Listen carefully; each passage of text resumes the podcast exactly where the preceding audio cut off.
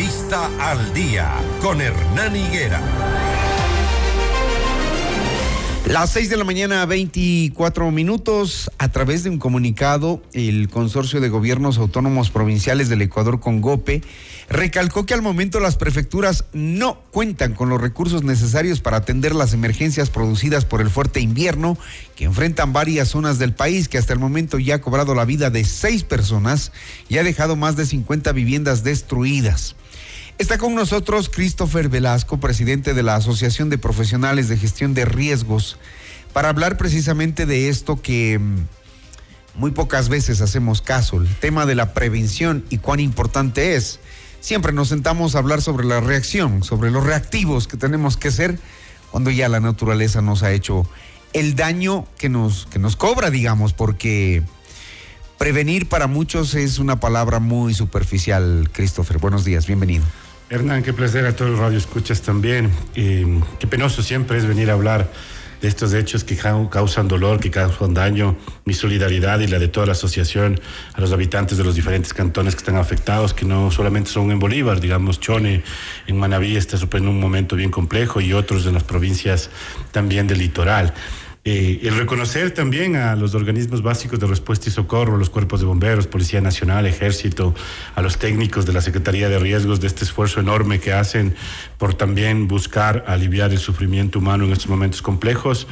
Y, bueno, siempre pensar que es necesario dar algunos ah, argumentos para que a lo mejor quien gobierna de la manera más respetuosa también hacerlo partícipe a él para que pueda tomar las mejores decisiones en un momento que, que es complejo para el país que otras pérdidas económicas pueden poner más dificultades en la lógica de la gestión de los recursos públicos y sobre todo en un momento en el que el Ecuador necesita empleo, necesita mucho más dinamismo económico, creo que no podemos jugar con lo que la naturaleza puede hacer. Los desastres no son naturales, los desastres son una construcción social y esto depende de todos y todas, ¿no? Eh, los desastres se producen porque el humano los, los causa al final, ¿no? Sí, digamos, Hernán, en este contexto y no en la intención de buscar culpables, porque no creo que sea ese el camino, ni tampoco eh, el poder establecer, digamos, responsabilidades en este momento, pero Recuerde usted que hemos tenido casi un año para prepararnos a esto. Digamos. Más, a lo mejor nosotros ya estamos más empapados de algunos temas. En noviembre del 2022 teníamos información ya internacional de que el niño tenía efectos en el final del 23, inicios del 24. En el Ecuador, y lo hemos dicho aquí también, se tomó estas previsiones a mayo, digamos, pasamos de un decreto de alerta amarilla y comenzamos con el boom de que estamos haciendo planes, de que estamos haciendo plan de contingencia, plan de respuesta, que estamos organizando a la gente, que estamos capacitando a los COEs. Luego pasamos a la naranja narrarte, recuerde usted que era esto, ya llega el niño, ya llega, ya llega, y la comunicación, que evidentemente ha sido uno de los peores eh, gestiones que ha tenido, digamos, el presidente Lazo en poder comunicar de manera efectiva este tema, sumado a sus ofrecimientos en cada vez que pasaba algo tanto en Esmeraldas, tanto en El Oro, cualquier sitio que se iba, entonces dejabas un montón de ofrecimientos y un montón de millones. Sabíamos hasta el cambio de gobierno que costaba 800 millones la cuestión de la prevención o la atención que deberíamos dar preventivamente para el fenómeno del niño, y luego nos enteramos que más o menos 150 millones quedó en el arca fiscal. Entonces, no hay una sinderis entre lo que se dice y entre la realidad. Y luego estos tres meses hay que reconocer también que ha habido un ejercicio importante del gobierno eh, nacional y también de la Asamblea en tomar el debate. Después de 16 años, Hernán, tenemos una ley y digamos que la tarea está cumplida hasta el 80%. Ahora nos falta el reglamento. En este país hay leyes que no tienen reglamento durante varios años. Entonces, el trabajo. Que solo cuando pasa esto dice, ay, había que hacer un reglamento. El trabajo inicial de quien pueda estar conduciendo la, instancia rectora de la gestión de riesgos debería ser el tener el reglamento para aclarar algunos eh, temas que el espíritu, como dicen los, los entendidos y los asambleístas de la ley, eh, puede dejar. Por ejemplo, ¿quién coordina los comités de operaciones de emergencia provincial? Digamos, ayer eh, había una imprecisión en lo que decía el ministro, tenemos COES de prevención, no, tenemos comités de reducción de riesgos, que son distintos que no están orientados a la respuesta, que están orientados justo a anticiparnos a estos temas. Comités de prevención, eso, es lo que, establece la ley. El 60% de la ley ha sido aportes que han venido de manera participativa haciéndose de varios actores. Pero no se, no se logran instalar, ni se, ni se lograrán, mientras no establezca el reglamento. E, eh, Hernán, digámoslo, siempre lo hemos dicho, la ley no soluciona todo, la ley es un paraguas que nos permita romper este ping-pong de responsabilidad del gobierno y responsabilidad de los gobiernos locales. Es responsabilidad de uno eh, o es responsabilidad de otro. No, tenemos un sistema que ya tiene un orden, que tiene unos actores, que puede funcionar, pero hay que poner un reglamento para que ese proceso funcione y hay que asignar los recursos para que eso funcione. A duras penas hemos logrado pagar el mes de enero los sueldos de los funcionarios públicos. ¿Cuánto más capacidad técnica puede tener la Secretaría de Riesgos para poder enfrentar este tema? Y evidentemente no es cuestionar a la persona ni a quien conduce, mucho menos. Tengo un profundo respeto, digamos, a las personas y a las instituciones, pero sí es decir, si seguimos haciendo más de lo mismo, los resultados van a ser lo mismo.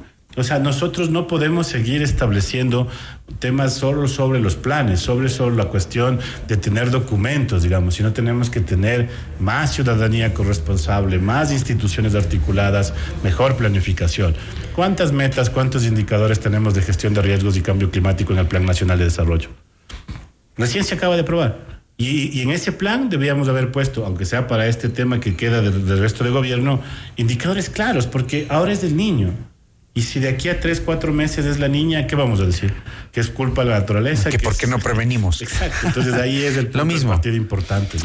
Ahora, el, el tema de, mm, de el manejo de este, de este, de estos asuntos que son de real importancia, también pasan por lo político, es decir, eh, uno cree saber más, el otro cree que no, que no es así, que yo ya tuve la experiencia, y, ese, y esa polarización cuánto daño nos hace incluso entre alcaldes, entre prefectos, entre asambleístas, dentro del mismo gobierno, y no nos damos cuenta eh, todo lo que se puede advertir con la tecnología, eh, digamos, mediana que tenemos, y no nos damos cuenta de lo que podemos advertir y lo que podemos hacer en prevención, por la polarización nada más. Sin duda, y creo que en el país, y y creo que eso es lo que nos hace falta, digamos, pensar en, en largo aliento. La democracia eh, nos lleva a unos temas coyunturales de cambiar de gobierno, de pensar en destituir al alcalde, de pensar en hacer unos procesos que al final merman, digamos, la capacidad de gestionar lo público. Es compleja la gestión de lo público. Uh -huh. Si no hay preparación hacia, hacia la lógica de entender la lógica pública, también es bien difícil poder hacer respuestas prácticas y rápidas sobre lo que necesita la población. Si nosotros seguimos en los antis, eh, esta cosa nunca va a acabar, digamos. O sea, para nosotros el ejercicio más fuerte ha sido en la Asamblea Nacional. O sea, si me siento como un asambleísta de una bancada, entonces soy de esa, de esa bancada. Y el si otro ya no te recibe. Ya no me recibe, claro. toma restancia, digamos. Ajá. Entonces, lo bueno es que, en el trabajo técnico, responsable y coherente que hemos hecho desde la asociación, hay un buen sentido de relacionamiento con los diferentes actores políticos. Lo que a lo mejor discrepamos en algunas cosas es en la gestión más técnica, digamos, desde la lógica del rector de la política. ¿Y por qué a lo mejor esto? Hernán, yo tuve una reunión como presidente de la asociación con Cristian cuando fue secretario una vez cuando se posicionó. Al primer día que se posicionó, nosotros ofrecemos trabajar en conjunto, porque Hernán, usted puede hacer política pública la mejor del mundo, pero si no hay actores que sigan promoviendo esta cosa, si no hay ciudadanía, si no hay academia, si no hay sociedad civil, la cosa no pasa, no funciona, digamos. La construcción de la política debe ser participativa. Y cuando no tenemos esa comunicación, parecería que uno y otro somos antagónicos en quién quiere ser, eh, digamos, el que tenga la voz cantante en algo. Y nosotros no hacemos esto, más bien lo que proponemos es algunas líneas que desde la evidencia del territorio, desde la articulación que hemos hecho con gobiernos locales, podemos dar hacia la cuestión de fortalecer el sistema. Nosotros hemos oficiado al señor presidente de la República, apenas se posesionó eh, una semana después. Y no tengo el gusto de conocer al señor secretario digamos, y no es que nosotros seamos los más importantes o tenga que dar pleitesía a esta asociación, pero si no hacemos trabajos articulados, lo que va a pasar es que evidentemente las, las opiniones pueden ser disonantes también. Y mientras eso siga pasando, mmm, nos va a seguir pasando factura, nos va a seguir cobrando víctimas. Porque, por ejemplo, ayer decíamos, y me parecía a mí un poco curioso, porque muy pocas veces se hacen, es el hecho de que las autoridades, por ejemplo, en Bolívar, reconozcan que los alcaldes, que los prefectos permitieron a la gente eh, meterse en las zonas de riesgo ilegalmente. Le decía justo antes del micrófono, yo trabajé, tuve el gusto de trabajar, además soy de la provincia de Bolívar, conozco bien el territorio. Uh -huh. Digamos, en Echandía, eh, las naves, Quinsalón y ventanas de un proyecto de preparación de la Unión Europea. Estoy hablando de la data del 2008. Uh -huh. Y la lógica era no construir en la cuestión de y salió esta idea del malecón. Entonces entramos con una idea de desarrollo. ¿De quién fue la idea? Política. Quizás es una, posición política que, que, marca, digamos, en el litoral un cambio desde el malecón 2000 con, lo que Febres Cordero hizo en su momento. Que no estoy cuestionando, digamos, pero los recursos de Guayaquil para hacer un malecón como el que tienen no es el mismo recurso que puede tener. Vinieron de fundaciones, recursos privados, claro. Al final que queremos emular esa lógica de desarrollo cuando podríamos trabajar desde otras perspectivas. Y al final del día, una de las cosas que es importante es que siempre acabamos diciendo hay que ordenar mejor, hay que planificar mejor, pero hasta ponernos de acuerdo entre los actores de la Junta Parroquial, el Cantón, la provincia y el nivel nacional, ya la dinámica del territorio se expandió. Si ya le permitieron a uno, tienen que permitir a todos. Claro, entonces usted recuerde aquí que teníamos la lógica del barrio Bolaños, que hay que expropiarlo porque es una zona de riesgo, luego se decía que era por la inflación del túnel, pero ¿por qué no pasa lo mismo con el botánico? ¿Por qué no es el mismo tratamiento si es borde de quebrada, si tenemos la misma normativa, se aplicarían igual? Entonces, al final también creo que sí pesa esta lógica de eh, no articulación entre las autoridades, digamos. Me parece a mí importante que en un momento de emergencia ni las banderas políticas deben pesar más, sino el interés de atender a la gente. Pero también del otro lado, de no hacer proselitismo político y de no hacer toda esta propaganda de entregar una funda, una ración a las personas, porque estamos jugando con la dignidad de la gente. Y esa ha sido una recomendación muy respetuosa que hemos hecho al gobierno, a las nuevas autoridades, porque esto no tiene que ver con la lógica de estoy haciendo caridad sobre la cuestión. No, el Estado tiene que garantizar los derechos y quienes queramos apoyar también tenemos que ver la dignidad de la gente eh, por sobre todo. ¿no? si, no, si no pensamos en la prevención real, en acciones reales de prevención, tenemos leyes, tenemos, tendremos reglamentos alguna vez, algún rato, pero si no hay conciencia y si no hay este trabajo conjunto, lo que nos va a pasar es mucho más grave. Dios no quiera. Hernán, estábamos en el niño y pasó el incendio del ángel y toda la atención al ángel. Si mañana se activa de nuevo el Cotopaxi, se olvida Echandía, claro. Entonces, tan reactivos somos y tan coyunturales nos hemos convertido que creo que hay que pensar a largo plazo. Mire lo de la ¿no? Estamos por cumplir un año y, y no ha pasado no pasó nada.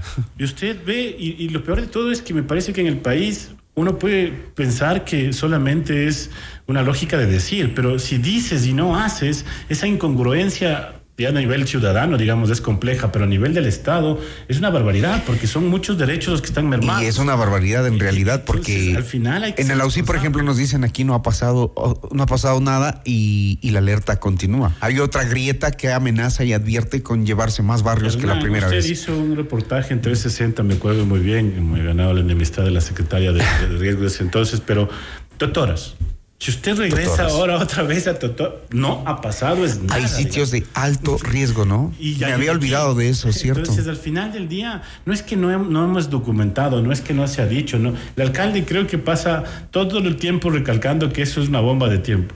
Es responsabilidad de la Secretaría cerrar ese proceso. No lo hemos hecho en varias administraciones. Esta la va a hacer. Y si luego seguimos pensando que los recursos son para kits, yo, yo entenderé que el colchón, que entenderé que los alimentos son útiles en un momento determinado, pero eso no es la solución. No deberíamos llegar a usarlos. Evidentemente. Gracias, Cristian. Em, en realidad que el Ecuador es una zona de altos riesgos y no tenemos las políticas preventivas. A lo mejor están en la ley, pero no en las acciones. A lo mejor están en los, en los criterios, en las formas de conversar, escuchan, pero no actúan. Entonces, eh, creo que como ciudadanos también es el momento de entender qué estamos haciendo, qué es lo que nos está pasando y por qué nos está pasando esto. Gracias a Christopher Velasco, presidente de la Asociación de Profesionales de Gestión de Riesgos, hablando de cómo afrontar los embates del fuerte invierno. 6:37 minutos.